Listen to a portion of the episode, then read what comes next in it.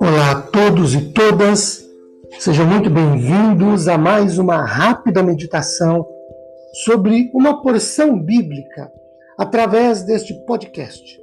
Meu nome é Ricardo Bresciani e eu sou pastor da Igreja Presbiteriana Filadélfia de Araraquara, situada à Avenida Doutor Leite de Moraes, 521, na Vila Xavier. É um prazer poder levar a todos vocês mais uma porção da palavra do Senhor. Hoje, Êxodo capítulo 13, 15, Êxodo 15, verso 2. O Senhor é a minha força e o meu cântico. Ele me foi por salvação. Este é o meu Deus, portanto eu o louvarei. Ele é o Deus de meu Pai, por isso o exaltarei. Meus queridos e amados, a ideia expressa aqui nestes neste versículo 2 por Moisés, conforme diz Redmaker, é maravilhosa ao empregar a palavra o Senhor é a minha força e o meu cântico. Também citadas no Salmo 118, verso 14, e em Isaías 12, verso 2.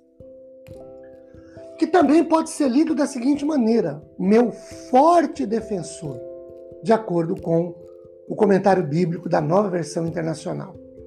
Essa expressão, o Senhor é a minha força, o meu cântico, voltando a Radmaker, quer dizer que Deus é a minha canção vigorosa.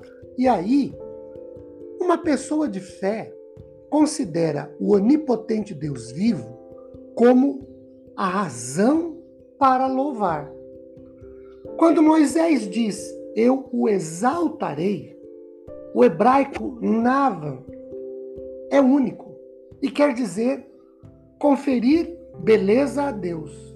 Então eu posso ler: Eu conferirei, ou vou conferir beleza a Deus. Quando Moisés diz Deus de meu pai, ele indica que os israelitas adoravam aqui o mesmo Deus que Abraão, pai da nação hebraica, judaica, e também pai da fé dos crentes. Então, a nação adorava ao mesmo Deus que o pai da nação adorava, que o pai da fé adorava, em quem Abraão confiava, a quem Abraão obedecia. Para Meyer, um outro comentarista, este cântico de Moisés em louvor a Deus, mais objetiva e especificamente o verso 2 que nós lemos, nos leva a aprender a perceber que Deus é, primeiro, a força necessária para sermos vitoriosos e termos conquistas no dia da batalha. Segundo, ele é o cântico de vitória, o cântico de uma canção vigorosa. Deus é a razão para o louvor. Terceiro, Deus é livramento ou salvação. Quarto, ele é o Deus poderoso, defensor do seu povo. E quinto, ele é o nosso próprio pessoal Deus, ou o Deus com quem temos um relacionamento pessoal de vida.